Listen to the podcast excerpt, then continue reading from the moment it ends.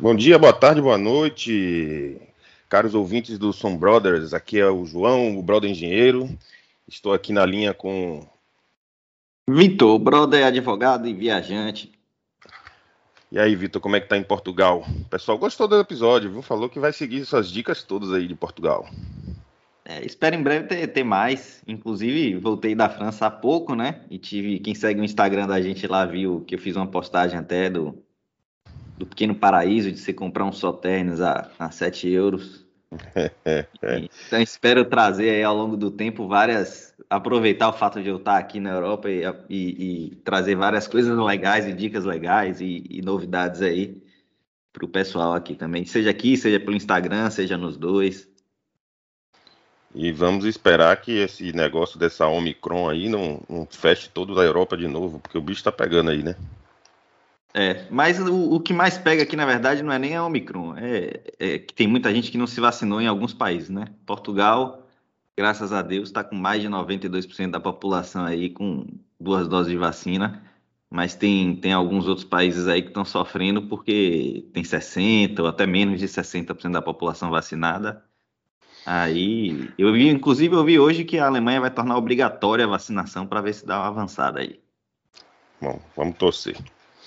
Mas estamos aqui para falar um, sobre um tema um pouco técnico, vamos tentar simplificar como a gente sempre faz, né? Nosso objetivo, pelo menos, que é falar sobre um, uma técnica que foi desenvolvida aqui no Brasil e tem sido usado cada vez mais em regiões não, é, é, digamos, comumente viníferas, né?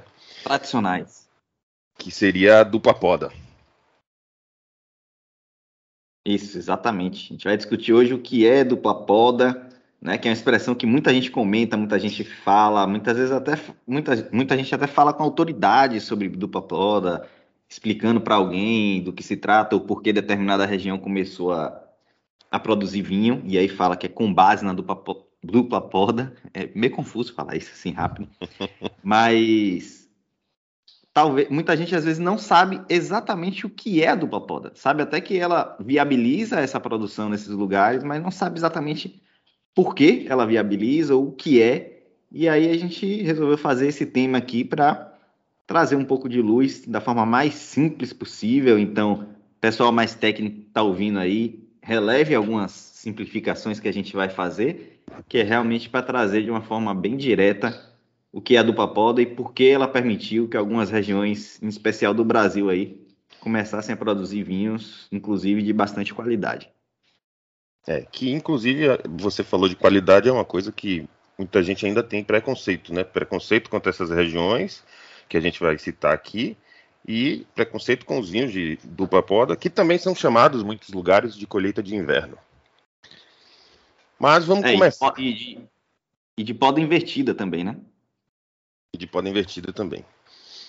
Bom, para quem é alguém que já estudou alguma coisa do vinho, é, já fez uma visitação à vinícola, que tem um tour e tal, com certeza já ouviu falar que todo ano é necessário que as, vi as videiras sejam podadas. A gente também já falou aqui nos primeiros episódios sobre produção, né? Vitor falou sobre as, os tipos de poda, poda seca, poda verde, enfim. Quem quiser, volta lá nos primeiros episódios que a gente é, detalha esse procedimento da poda. Então, já sabe de todo mundo que tem que ter poda para ter uva. E para ter vinho, obviamente, precisamos da uva também. Né? Exatamente. E esse, essa videira, todas as videiras, elas normalmente, aí a gente está fazendo de forma geral, tem um ciclo anual, onde o ápice desse ciclo que é onde é feita a colheita, rola em, em, em geral no verão, né? De primavera e verão é um período onde as uvas estão mais é, amadurecendo, ficando prontas para a colheita. Um pouco antes desse verão é que é feita a poda, né, mais ou menos no outono e inverno é feita a poda, logo após o período da dormência dessas videiras. Né? Então, a, nas regiões mais comuns é, de vinhos, até o frio mesmo faz com que a videira passe um tempo em dormência, ou seja, sem atividade metabólica, e depois, quando ela começa, quando chega o momento de fazer a poda, é que ela está acordando para iniciar um novo ciclo, para uma nova safra. É quase um choque de, de, de, realidade, né? Chega de descanso, vamos trabalhar que a gente precisa de vinho. É, acabou as férias da videira. e isso acontece no mundo todo, né? Seja no hemisfério norte, obviamente de forma invertida ao nossa, porque o verão lá é o nosso inverno e vice-versa. Mas essa forma geral que toda videira se comporta durante o ano. Pois é, João. E um dos grandes problemas que, que os produtores enfrentam durante a colheita, você bem sabe disso, eu também, quando a gente é, produziu o vinho lá na, na Miolo, no nosso curso de winemaker, são as chuvas, né? Para quem não sabe e não ouviu episódios anteriores da gente, uma das preocupações maiores quando vai chegando o momento da colheita, né, que os produtores têm, é de que não chova no momento em que eles vão colher. Então, se eles pensam ali, até pela previsão do tempo, eles falam, eu vou colher nesta semana. É quase uma reza diária para que não chova naquela semana, para viabilizar a melhor colheita, a melhor maturação das uvas, enfim, concentração de açúcares, bricks, etc. É, e isso ocorre normalmente no verão.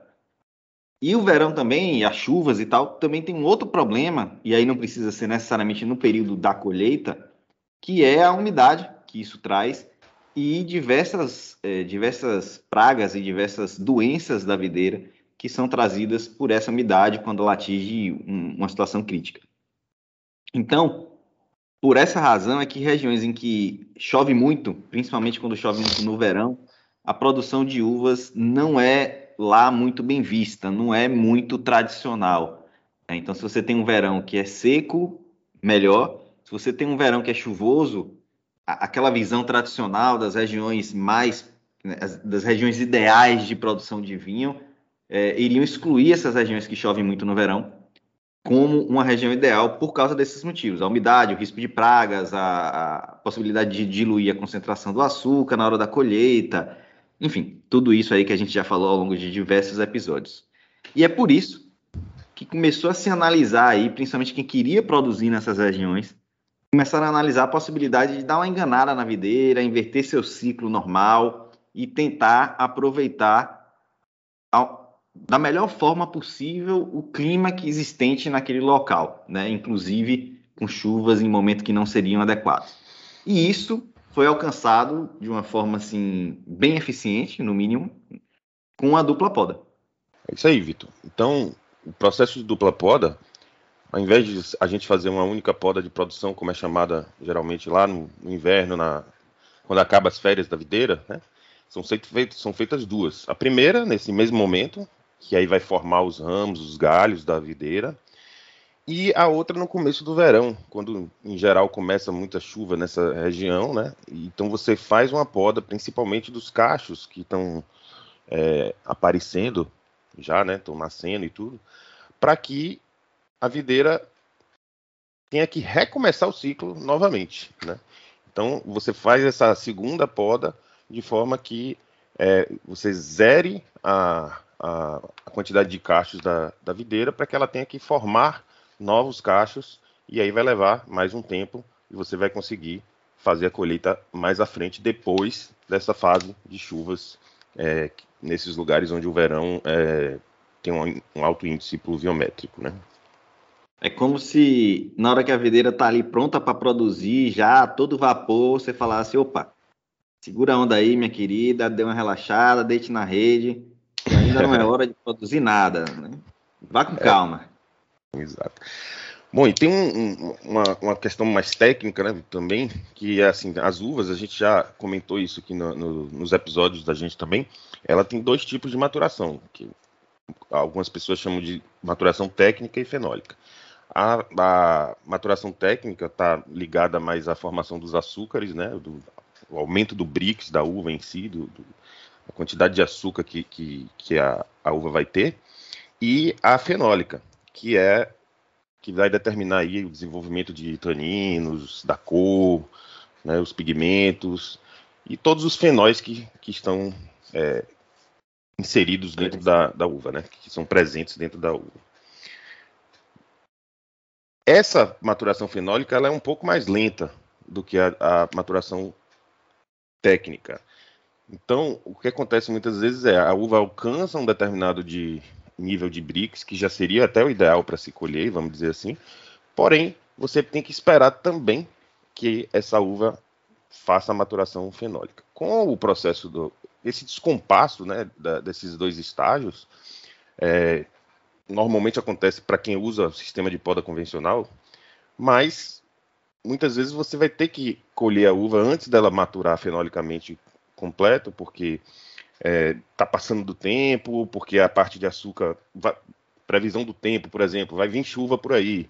Pô, então meu Brix está ótimo para colher agora. Eu queria deixar mais tempo, mas se vier muita chuva, vai diluir meu Debrix, então eu tenho que colher. E aí você tem esse descompasso, você vai colher uma uva e pode comprometer a qualidade do, do, do vinho, no produto final. Né? É... Só, só, destacar que quando a gente fala comprometer a qualidade, não quer dizer que o vinho vai ficar ruim, mas ele poderia ficar melhor se você tivesse como ajustar melhor esse compasso, né? É, quando a gente inclusive diz, né, a safra 2020 foi a safra da safra, a safra 2018 foi a safra histórica. Normalmente isso está vinculado de que as duas maturações conseguiram ocorrer de forma quase que perfeita ou perfeita, né? Então aí você uhum. tem um produto de, de, mais qualidade.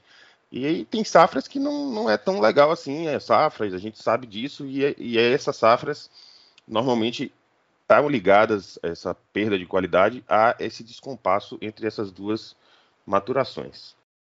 É, inclusive é por isso que a gente fala também, ao longo de todos os episódios aí da gente, a gente já falou sobre a importância da, da incidência de sol, como alguma, algumas podas, inclusive, são feitas para retirar as folhas, para permitir que o sol vá mais diretamente na uva, porque isso ajuda toda essa maturação e, e que se atinja os dois, os dois tipos de, de maturação aí, o, na maior intensidade e na melhor qualidade possível, né?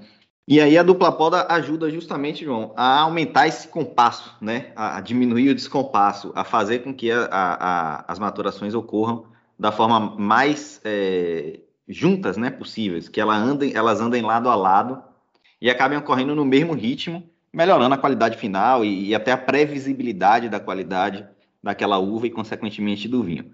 Só que para essa estratégia de, de dupla poda dar certo, o calendário é uma coisa importante. Né? No mês de janeiro, por exemplo, que é o ponto alto do verão, seria uma das, das melhores épocas para você fazer a poda de produção, que chama, que já é essa segunda poda, que é a poda que vai é, realmente, nesse caso da dupla poda, preparar a videira para começar a produzir seus cachos de forma definitiva, ou seja, que ninguém vai lá cortar os cachinhos dela e, e, e deixar virar adubo, vai deixar ela produzir mesmo para a produção do vinho para gerar a produção do vinho.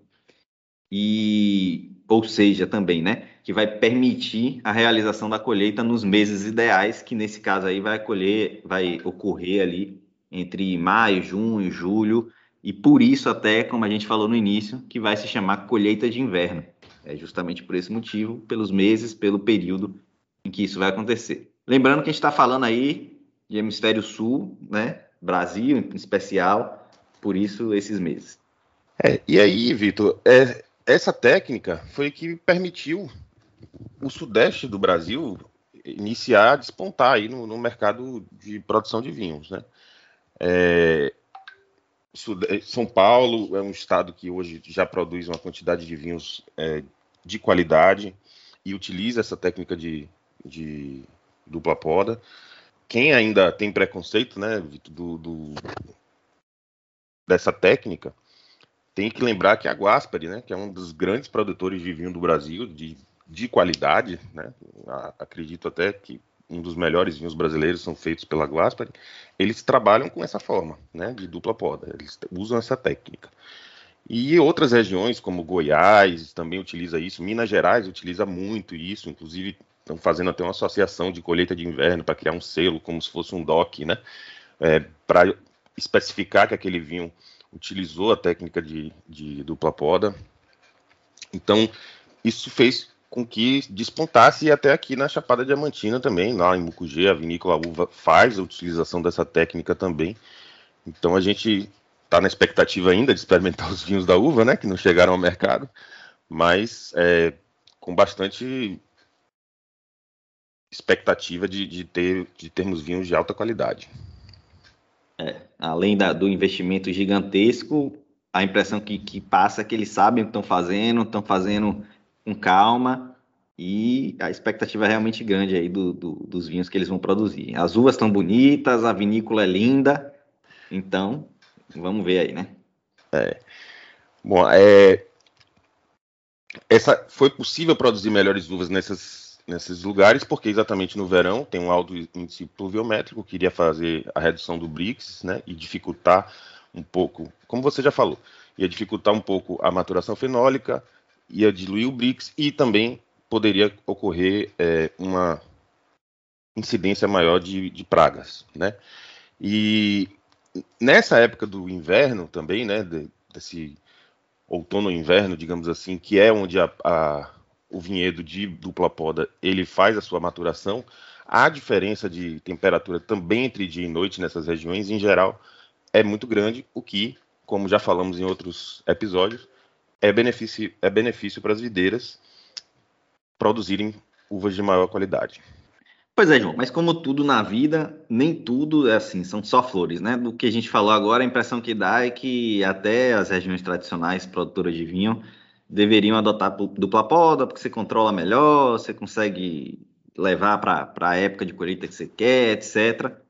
Só que existem alguns outros pontos, né? Certamente para essas regiões que sofrem muito com, com as chuvas no verão, é, é, é, o mais adequado, com certeza.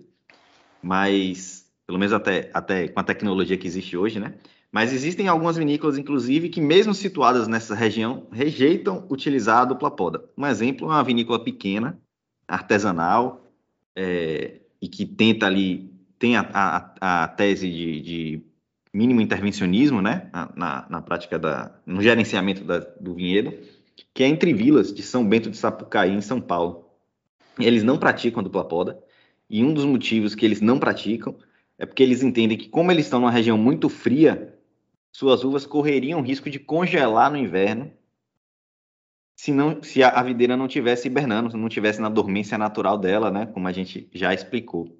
E que, pra, além disso, para você inverter a safra, ou seja, fazer a dupla poda, você precisa induzir artificialmente a dormência ali em meados de, de janeiro, utilizando coisas como ureia, sulfato de cobre e ainda aplicar o Dormex, que é essa vinícola especificamente, entende que é danoso tanto para o meio ambiente como para a qualidade do que eles querem produzir, em especial porque eles são da prática de mínima intervenção.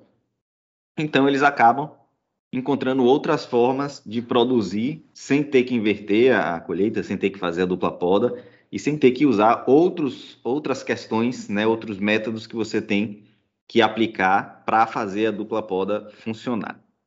E aí, uma das coisas que eles falam, né, como solução para não ter que fazer a inversão da, da colheita, é cobrir o vinhedo, fazendo que as folhas fiquem sob a proteção das águas da chuva, ou seja, não, não não colaborando com a possível proliferação de míldio, por exemplo, que é uma das doenças fúngicas que a umidade poderia trazer para um vinhedo. Além de, de outras tantas, estou dando só um exemplo.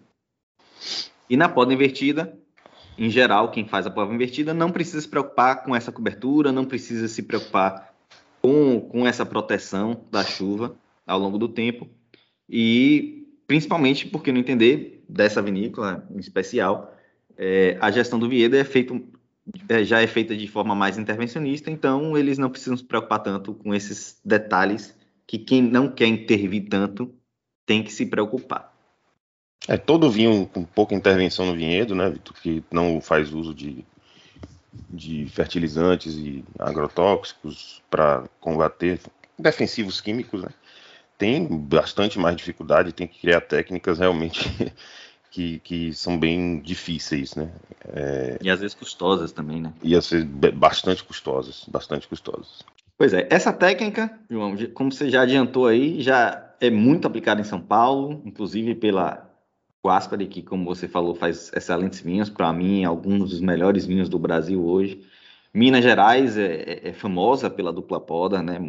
Acho que quando se fala em dupla poda e vinho, Brasil Minas Gerais vem logo na cabeça, mas ela também já foi adotada em Goiás, também está aparecendo aí no cenário nacional como produtor de vinhos, inclusive a gente tem um colega de, de um anime que produz vinho por lá, o Rubens. Um abraço, Rubens. Se você estiver ouvindo na estrada aí, a gente, um abraço, boa viagem. E também na Chapada Diamantina. A gente já falou da vinícola Uva, que utiliza esse método lá na Chapada Diamantina. Inclusive, se você acessar o site deles, você vai, vai, ver, vai encontrar alguns artigos, alguns depoimentos, que eles inclusive explicam como é que eles praticam a dupla poda por lá.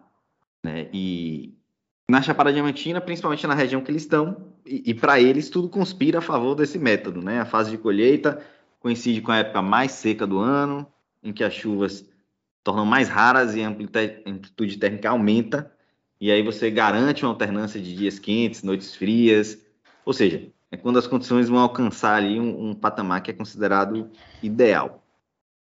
Mas aí, João, certamente vão perguntar a Chapada Diamantina toda do Plapoda, e aí eu já adianto também a curiosidade de quem está ouvindo a gente, já, já segue o Sombrodas aí há mais tempo, como é na Reconvexo. Reconvexo a Reconvexo usa dupla poda, não usa? Se não usa, como é que se adaptou aí a essas questões?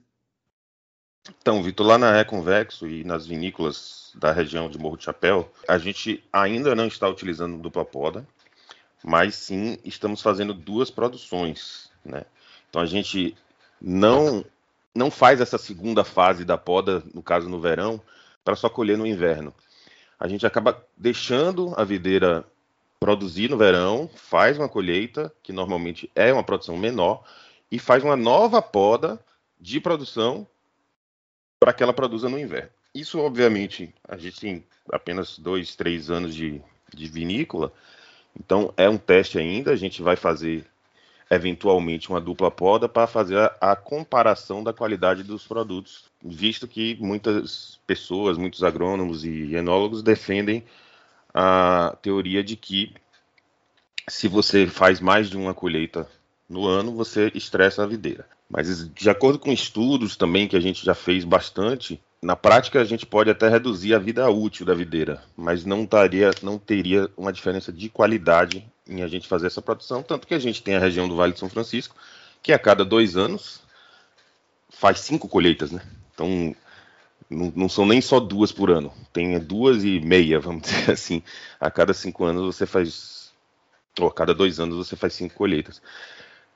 A gente sabe, é um fato, de que a videira não vai durar tantos anos quanto uma videira que, que passa um ano todo descansando e, e, só produz uma vez por ano, mas vai produzir o dobro no menor tempo, digamos assim. Então, vai sair elas por elas, digamos assim. É, tem que mas... ver se diminuir a vida, a vida da videira é, pela metade, porque é, se, se, se ela produz o dobro.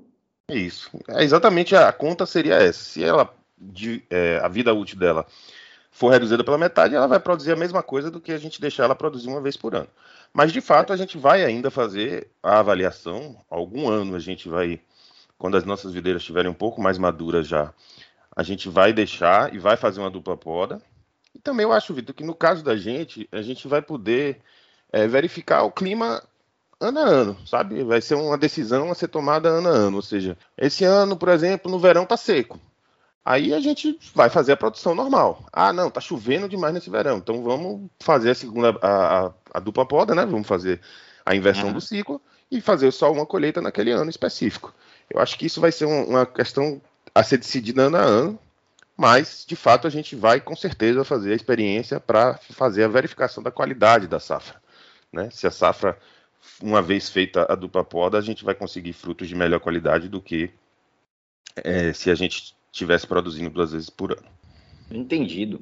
É, o curioso desse papo todo é que mostra que a ciência e a tecnologia têm trazido assim mudanças notáveis na nossa vida em geral, né? A gente está vivendo um, uma revolução industrial 4.0, sei lá, é, mas também nas regiões produtoras e na qualidade dos vinhos, né? Então, aquela, até aquela teoria de que vinho só se produz em determinada região com determinada característica está mudando. E acompanhando essa mudança também está se provando que se pode produzir vinhos bons em regiões fora do, do mundo ideal, vamos chamar assim, com técnicas, dentre elas a que a gente falou aqui hoje, da dupla poda. É, mas isso também inclui, inclusive, outras é, tecnologias, outras, outras técnicas, melhor, melhor dizendo, né?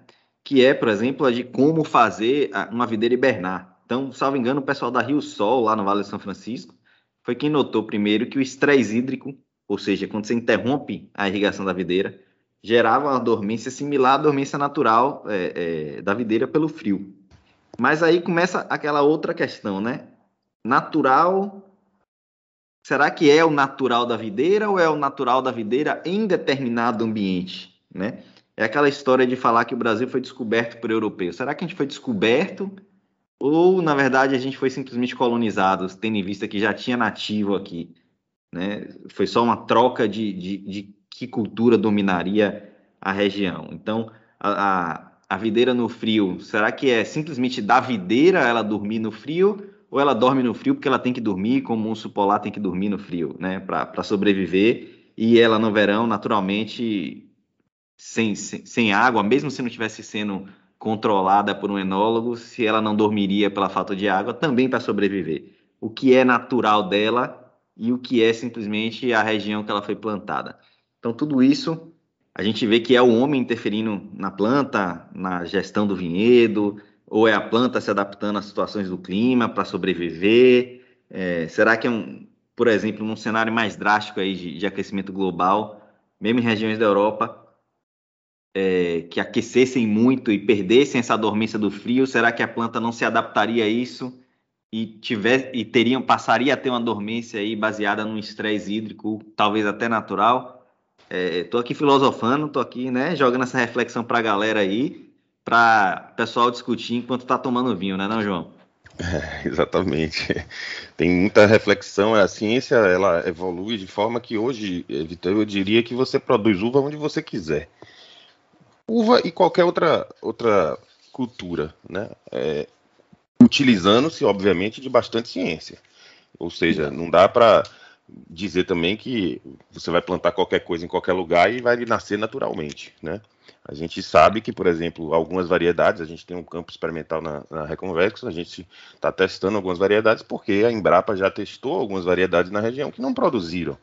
Mas eu tenho certeza que com ciência daria para fazê-las produzirem, mas até que ponto isso vale a pena, né? Aí Exato. realmente é uma coisa que cada produtor é óbvio que a gente ter um, um, um clima e um solo adequado para aquela é, cultura sempre vai ser melhor, menos mais intervenção barato. e mais barato. Né? E, Exato. por barato. consequência, vai dar produtos mais baratos no final da, da cadeia né, produtiva. Então, é, fica a reflexão para todo mundo. Experimentem os vinhos de dupla poda, colheita de inverno. Vocês vão, com certeza, saber identificar uma grande diferença. Eu, eu particularmente, Vitor, não sei se você é de, de, acordo com isso, eu percebo uma potência nesses vinhos bem maior do que os vinhos de, de... cultura natural ou cultura tradicional. Tradicional, exatamente. Eu sinto potência, um, um corpo muito mais intenso, também a cor muito mais intensa. Vale uma última lembrança de que algumas variedades de videira, de uvas, né, elas não se adaptaram a essa dupla poda, tá? Então, é, acho que é importante salientar isso de que não é qualquer variedade que você vai conseguir fazer a poda invertida. Ela não vai se adaptar, por exemplo, a você cortar os cachinhos dela e ela simplesmente fazer de novo. Ela pode se revoltar e não produzir naquele ano por causa que você fez isso, né? Então, isso foi testado já em várias variedades e até algumas então, não algumas não se adaptam. A que eu sei que mais se adapta até hoje, pelo menos no Brasil, Vitor, é a Cirrá. Né? A Cirrá, é. É, claramente, ela se adaptou. É dominante. Dominante, tanto que a Guaspari tem muito Cirrá, a Minas Gerais tem muito Cirrá. Então, é uma variedade que efetivamente se adaptou bastante aí para dupla poda. Então, experimentem então, os vinhos que... de dupla poda, de colheita de inverno convidem a gente e até a próxima taça. É isso aí, pessoal. Espero que tenham gostado. Se tiver qualquer comentário, pode deixar aí no site, no Spotify, no nosso Instagram, no nosso YouTube, onde você quiser, para interagir com a gente. Um abraço e até a próxima taça.